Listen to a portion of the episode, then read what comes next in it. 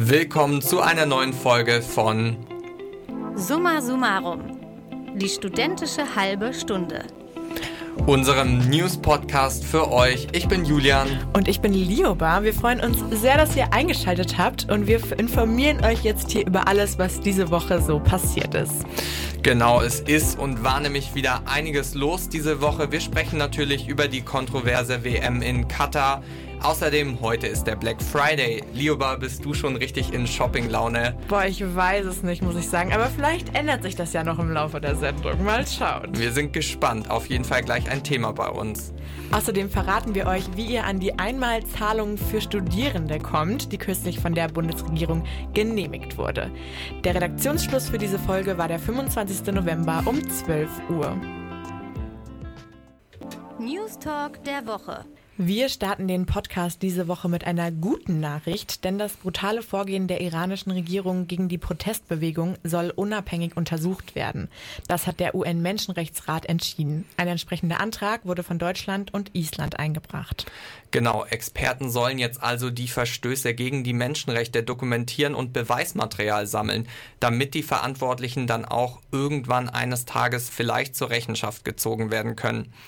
Nach Angaben der UN sind seit Beginn des Protestes Mitte September mehr als 300 Menschen ums Leben gekommen und mehr als 14.000 Menschen in diesem Zusammenhang im Iran festgenommen worden. Für die Resolution stimmten 25 der 47 Mitgliedstaaten, also ein bisschen mehr als die Hälfte. Sechs Staaten stimmten gegen den Entschluss, alle anderen enthielten sich. Außenministerin Annalena Baerbock sieht den Entschluss als großen Erfolg. Wir können hier heute als Mitglieder im Menschenrechtsrat Flagge zeigen gegen das Unrecht von Irans Regime. Seit dem Tod von Gina Masa Amini wird Gewalt gegen Iranerinnen und Iraner täglich brutaler, geht immer weiter, insbesondere in kurdischen Regionen.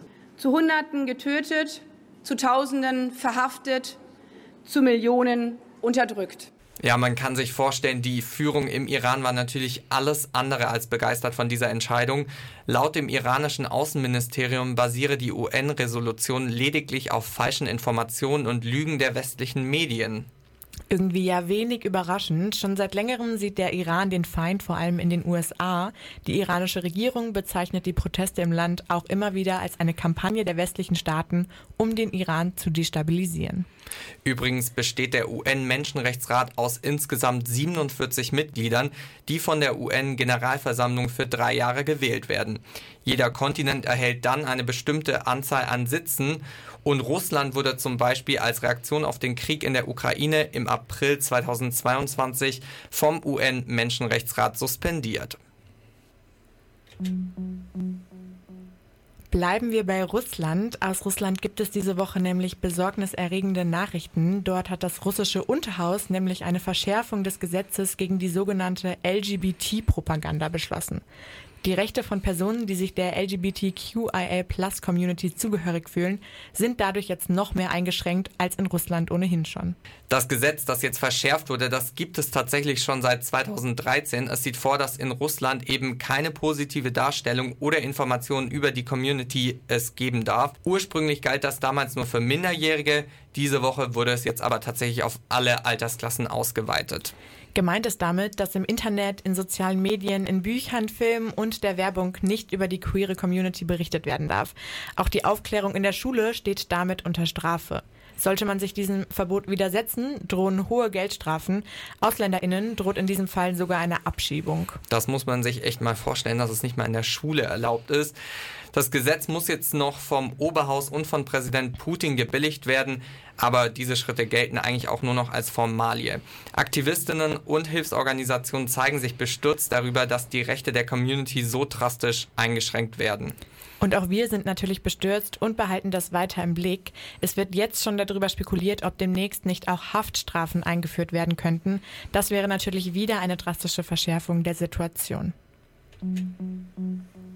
Ich habe das Gefühl, wir wandern hier heute wirklich von einem autoritären System zum nächsten. Von Iran über Russland geht es jetzt nämlich noch nach Nordkorea. Dort hat diese Woche Machthaber Kim Jong-un nämlich zum ersten Mal seine Tochter gezeigt, als die beiden beim Start einer Interkontinentalrakete dabei waren. Über das Privatleben des nordkoreanischen Diktators ist ja sehr wenig bekannt, daher finde ich das umso spannender, muss ich sagen. Der südkoreanische Geheimdienst geht aber davon aus, dass Kim Jong-un und seine Frau Ri Sol-yu zwei Töchter und einen Sohn haben. Ja, und eine davon, die kennen wir jetzt auch. Tatsächlich weiß man auch gar nicht, wie alt Kim Jong-un ist.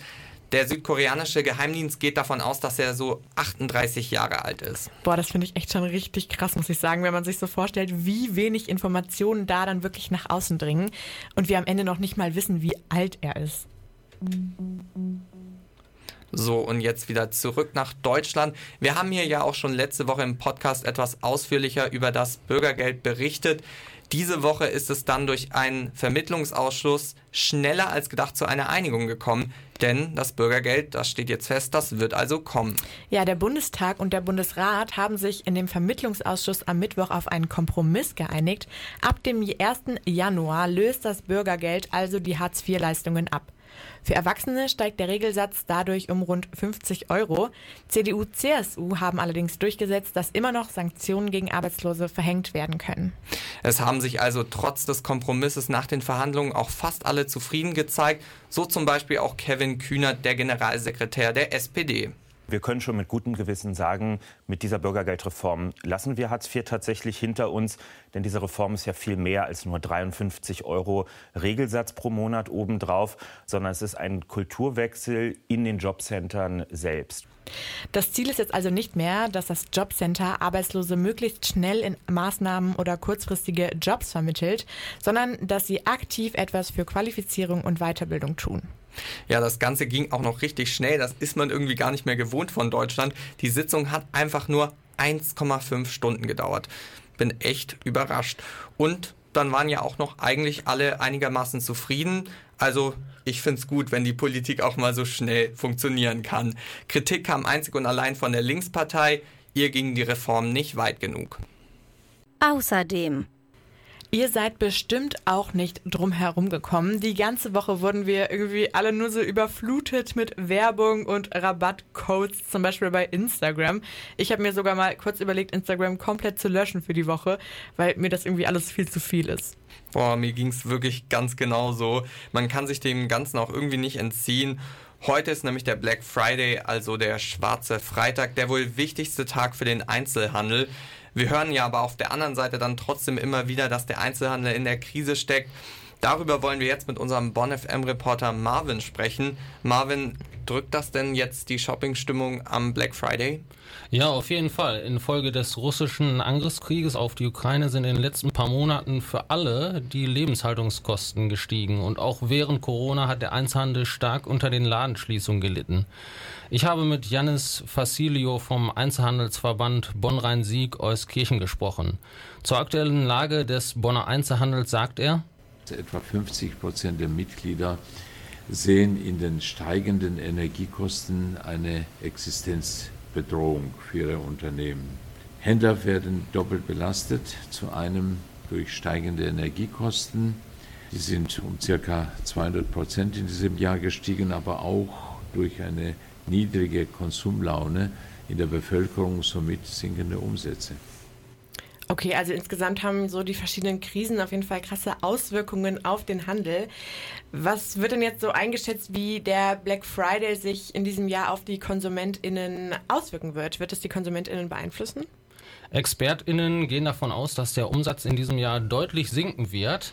Aktuelle Umfragen zeigen auch, dass die Deutschen im Moment weniger einkaufen und mehr sparen wollen. Janis Facilio schätzt die Lage so ein.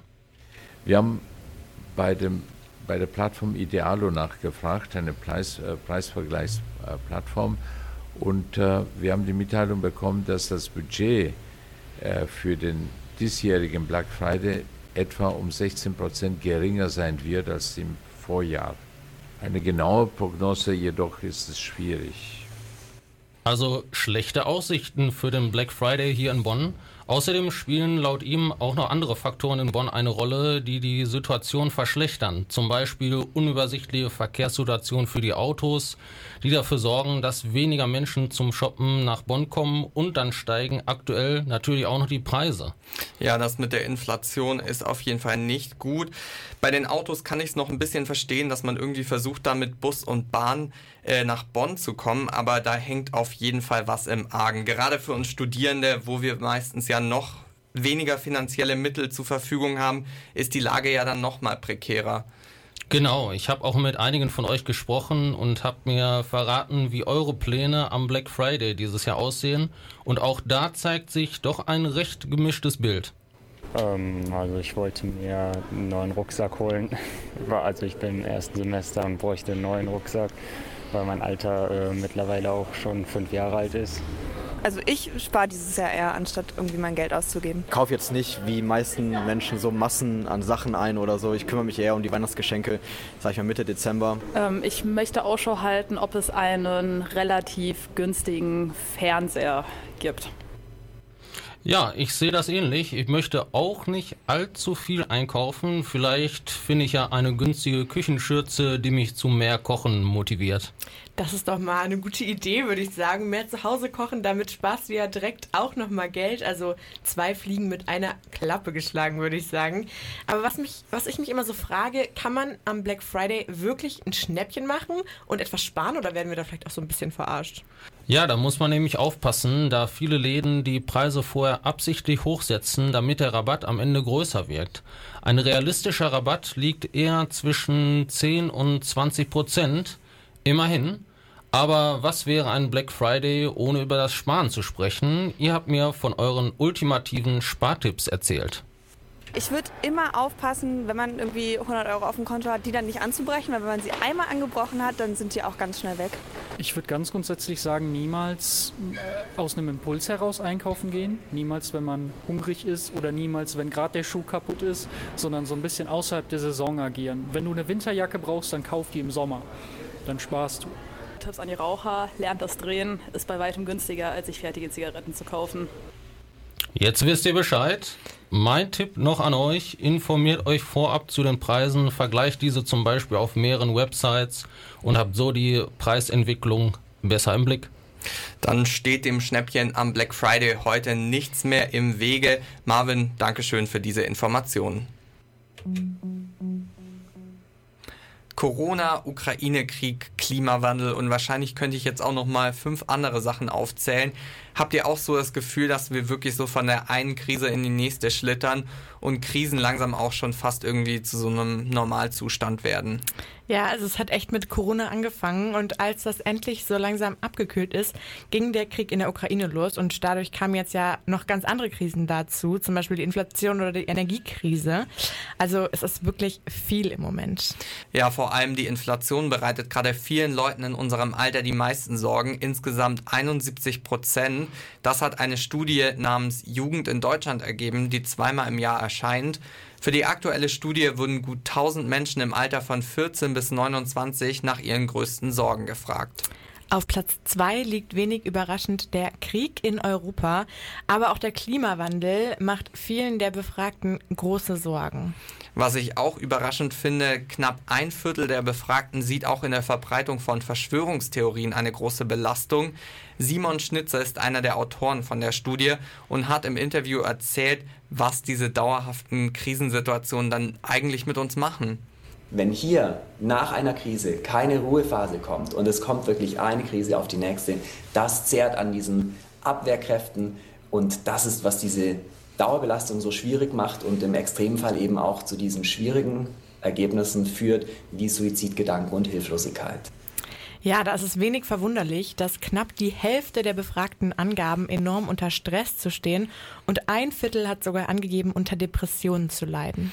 Ja, das sind wirklich beunruhigende Zahlen. Ich glaube, bei vielen hat sich jetzt gerade während Corona auch so ein bisschen dieses Gefühl festgesetzt, ey, es bringt doch sowieso nichts mehr, weil am Ende werden unsere Interessen gar nicht wirklich berücksichtigt oder gefühlt die ganze Welt geht gerade auch irgendwie so den Bach hinunter. Ja, darum fordert der Studienautor auch, dass die Interessen von jungen Menschen stärker einbezogen werden. Wenn ihr trotzdem von der ganzen Situation überfordert seid, dann sprecht mit euren Freundinnen über eure Ängste und tauscht euch gegenseitig aus oder gönnt euch auch ruhig mal eine Pause von den ganzen Nachrichten, die da auf euch einprasseln und schaltet euer Handy zum Beispiel in den Flugmodus. Einige meiner Freundinnen machen das zum Beispiel so, dass sie feste Zeiten haben, in denen sie Nachrichten dann konsumieren.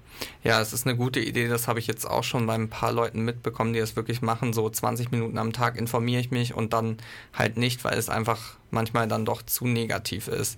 Außerdem hat die Uni Bonn eine psychologische Beratungsstelle, wo man sich bei Problemen dann auch gerne Hilfe suchen kann. Das Ganze ist auch kostenlos, allerdings müsst ihr einige Wochen Wartezeit für euer Beratungsgespräch einplanen. Wie ihr sicherlich alle wisst, ist am letzten Sonntag die WM in Katar gestartet und zwar mit der längsten Eröffnungszeremonie in der Geschichte der Weltmeisterschaften. Die WM steht ja bekannterweise wegen Menschenrechtsverletzungen stark in der Kritik, um das mal nochmal kurz anzusprechen. Ihr habt das sicherlich auch schon tausendmal gehört oder darüber diskutiert. Es geht um Korruption bei der Vergabe, um verstorbene Gastarbeiter und, und, und. Also die Liste ist wirklich sehr, sehr lang. Als wäre das nicht alles schon viel zu viel, gibt es jetzt pünktlich zum Start der WM aber schon wieder einen neuen Aufreger. Es geht dabei um eine Kapitänsbinde und zwar genauer um die sogenannte One Love Binde. Auf der viel diskutierten Binde ist ein Herz in bunten Regenbogenfarben abgebildet, außerdem der Slogan One Love. Die Aktion sollte ein Statement setzen gegen Homophobie, Antisemitismus und Rassismus und für Frauen- und Menschenrechte. Ja, eigentlich ein wichtiges Zeichen. Die Binde sollte dann vom Fußballkapitän von Deutschland, also Manuel Neuer, getragen werden. Und sechs andere Staaten in Europa haben da auch noch mitgemacht.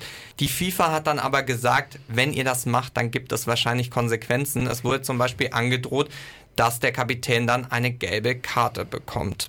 Ja, und die Ansage von der FIFA hatte auf den DFB dann scheinbar so eine einschüchternde Wirkung, dass der DFB am Montag verkündet hat, die Armbinde doch nicht zu tragen.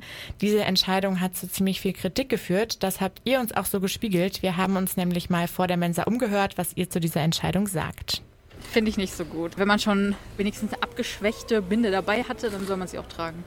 Meine, wenn man sich schon mal dafür ursprünglich entschieden hat, sollte man das ja eigentlich auch durchziehen und sich dann nicht von irgendwelchen Despoten dazu überreden lassen, es nicht mehr zu machen. Ich finde, man hätte sich trotzdem einfach als Gemeinschaft dazu entscheiden können, es doch zu machen. Man kann ja nicht jeden disqualifizieren oder jedem eine gelbe Karte geben. Schon die Binde selbst war ja wirklich nur ein ganz, ganz schwaches Symbol und dass sie jetzt weg ist, ist ja auch bedauernswert, aber steht im Zeichen von der ganzen WM. Also man kennt es ja schon. Insgesamt kann man also sagen, dass alle irgendwie ziemlich enttäuscht sind. Es wirkt dann vielleicht auch noch mal krasser, wenn man sich zum Beispiel denkt, was die iranische Mannschaft gemacht hat und wie viel Mut sie gezeigt haben, indem sie eben beim ersten Spiel die Nationalhymne bewusst eben nicht mitgesungen haben. Iranische AktivistInnen sehen darin eine Geste der Unterstützung für die aktuellen Proteste im Land. Das iranische Staatsfernsehen hat die Live-Übertragung während der Hymne abgebrochen und den Spielern drohen jetzt ernsthafte Konsequenzen, die höchstwahrscheinlich über eine gelbe Karte hinausgehen werden. Dunja Hayali, die ZDF-Moderatorin, hat dazu ganz passend getwittert, die einen singen nicht, die anderen tragen plötzlich doch keine One Love Binde. Das eine ist mutig, beeindruckend und könnte ernsthafte Folgen sagen, das andere ist Punkt, Punkt, Punkt. Da fehlen ihr dann scheinbar auch die Worte. Auch für den DFB scheint es jetzt aber Konsequenzen zu geben. So hat beispielsweise der Werbepartner Rewe die Zusammenarbeit mit dem DFB mit sofortiger Wirkung beendet. Die Kooperation wäre zwar eh im Dezember ausgelaufen, aber trotzdem ist es ein klares Statement. Ob da jetzt noch andere Sponsoren folgen, bleibt abzuwarten. Ja, die deutsche Fußballmannschaft hat dann auch angekündigt, irgendwie anderweitig ein Zeichen zu setzen. Das ist dann ja auch geschehen, nämlich vor dem ersten Spiel gegen Japan, als das Gruppenfoto gemacht worden ist, haben sie sich alle den Mund zugehalten. Das habt ihr sicher auch gesehen. Auch das ist aber auf gemischte Reaktionen gestoßen, wie ihr uns geschildert habt. Also ich glaube, sie haben sich ein bisschen am Iran orientiert, die einfach bei ihrer Hymne nicht mitgesungen haben. Ich fand das dann irgendwie echt albern. Also die haben sich wirklich konsequent durchgesetzt, was sie vorhatten, glaube ich. Es ist vor allem eine symbolische, symbolische Demonstration ne? und Kritik. Wenn aber nichts weiter folgt, dann ist das einfach nur Symbolpolitik und die ist grundsätzlich eigentlich äh, für dich zu vernachlässigen. Ist zu wenig, das hat man ja auch überall in den Medien, dass alle sagen, so lieber Mund auf anstatt Mund zu. Die Aktion hat bei einigen Unverständnis hervorgerufen. Das Statement kam einfach nicht so klar rüber und viele hätten sich da mehr gewünscht. Für alle, die es interessiert. Deutschland hat beim ersten Spiel an dieser WM am Dienstag verloren. Vielleicht hat es schlechte Karma-Punkte gegeben. Man weiß es nicht. Man weiß es nicht. Ja, gestern Abend gab es dann noch die Info, dass die Fußballfans jetzt im Stadion doch Regenbogenfarben tragen dürfen, das zeigen dürfen. Da muss man sich mal vorstellen, da gab es davor extra Sicherheitspersonal, dass das irgendwie geprüft hat, dass das sowas nicht passiert. Ich weiß irgendwie gar nicht, ob ich mich darüber jetzt freuen kann. Ich finde das einfach so absurd, dass es vorher verboten war, eine Regenbogenfarbe zu zeigen. Aber immerhin ein mini kleiner Schritt in die richtige Richtung. Ja, absolut. Bevor wir hier jetzt gleich zum Ende kommen, haben wir noch eine gute Nachricht für euch, denn für uns Studis gibt es bald die Bundesregierung hatte ja bereits im zweiten Entlastungspaket angekündigt, dass alle Studierende eine Einmalzahlung von 200 Euro bekommen sollen. Da ist dann irgendwie erstmal nicht wirklich was passiert, aber jetzt gibt es da langsam Neuigkeiten, wie wir das Geld denn jetzt wirklich bekommen sollen. Genau, alle Studierende, die zum 1. Dezember an einer Hochschule eingeschrieben sind, das heißt, egal ob Studis mit Job oder ohne Job, egal ob ihr die deutsche Staatsbürgerschaft habt oder eben eine andere, erhalten vom Staat 200 Euro. Im September hatte es ja bereits 300 Euro für erwerbstätige Studierende gegeben. Ich finde es aber auch wirklich wichtig, gerade dass das Geld jetzt auch für Studierende ohne Job kommt, weil gerade diejenigen dann ja meistens auch noch weniger finanziellen Spielraum haben und es dann auch noch mehr brauchen. Ja, das sehe ich auf jeden Fall auch so. Unsere Bundesregierung hat auch schon einen Plan, zumindest mehr oder weniger, wie das Ganze dann zu uns kommen soll. Die Bundesministerin für Bildung und Forschung, Bettina Stark-Watzinger, hat erklärt, wie genau das Ganze mit den 200 Euro ablaufen soll. Wir sind dabei, eine digitale Plattform zu erarbeiten. Das heißt, die Studierenden, die Fachschülerinnen und Fachschüler, sie können über diese digitale Plattform das Geld beantragen und wir arbeiten mit Hochdruck an der Umsetzung. Ja, ich muss ganz ehrlich sagen, als ich digitale Plattform gehört habe, musste ich schon ein bisschen schmunzeln. Gleichzeitig habe ich mich aber auch schon so ein bisschen aufgeregt, weil ich mir dachte, was wird das bitte dann? Weil wir Deutschen ja nicht unbedingt die Vorreiter sind, wenn es um Digitalisierung geht. Ja, ich sehe das auch irgendwie jetzt schon, dass es ein komplettes Chaos wird und die Seite dann am ersten Tag erstmal komplett abstürzt, weil alle dann direkt das Geld haben wollen. Ja, am Ende wird das dann so wie bei den Impfterminen, wo die Seite wirklich die ganze Zeit überlastet war und jeder an so einen Termin rankommen wollte. Aber wer weiß, vielleicht überrascht uns ja auch die Bundesregierung diesmal. Wir haben euch Studis dann auch mal nachgefragt, wie denn so diese Einmalzahlungen bei euch ankommen. Also ich finde es wirklich super, dass äh, Studenten 200 Euro bekommen sollen. Aber ich muss tatsächlich auch sagen, dass 200 Euro jetzt bei den gestiegenen Preisen und bei der doch drohenden Inflation sehr, sehr wenig ist. Ich habe letztens von den 200 Euro im Internet gelesen und da habe ich mich natürlich gefreut, dass wir gratis Geld bekommen. Ich meine, damit habe ich mein Fitnessstudio-Abo für das Jahr schon mal drin. Also wir hören schon mal, das Fitnessstudio ist für dieses Jahr bezahlt. Da finde ich, zeigt sich aber dann auch gleichzeitig direkt das Problem, weil man gibt halt am Ende das Geld nicht wirklich dafür aus, wofür es eigentlich gedacht ist. Ich sehe das genauso. Also Geld an sich natürlich erstmal immer gut, aber vielleicht sollte man das Problem auch eher so ein bisschen von der Wurzel aus angehen und Studierende auch langfristig bei zum Beispiel den teuren Mieten oder bei den Heizkosten stärker unterstützen. Ein bisschen müsst ihr euch sowieso noch gedulden, denn diese digitale Plattform, die soll voraussichtlich Anfang nächsten Jahres an den Start gehen und dann solltet ihr auch, wenn das alles klappt, euer Geld ausbezahlt bekommen. Ich freue mich drauf. Ich auch. und das war es tatsächlich jetzt auch schon wieder mit uns, mit dem Summa Summarum Podcast. Wir hoffen, ihr startet jetzt gut informiert in das Adventswochenende. Am Sonntag ist halt einfach echt schon der erste Advent. Denkt dran, euch noch schnell einen Adventskranz zu besorgen und eine kleine Kerze anzuzünden. Ich werde, glaube ich, gleich auf jeden Fall noch mal kurz in die Stadt gehen. Ist ja heute Black Friday. Vielleicht machst du da ja noch ein gutes Schnäppchen. Vielleicht Wer weiß. mache ich ja. den richtigen Adventsschnapper noch, ja. Für euch an den Mikros waren heute Julian Dempfle und Liebe Einhoff. Schön, dass ihr dabei wart. Tschüss, macht's gut. Summa Summarum, ein Podcast von Bonn FM.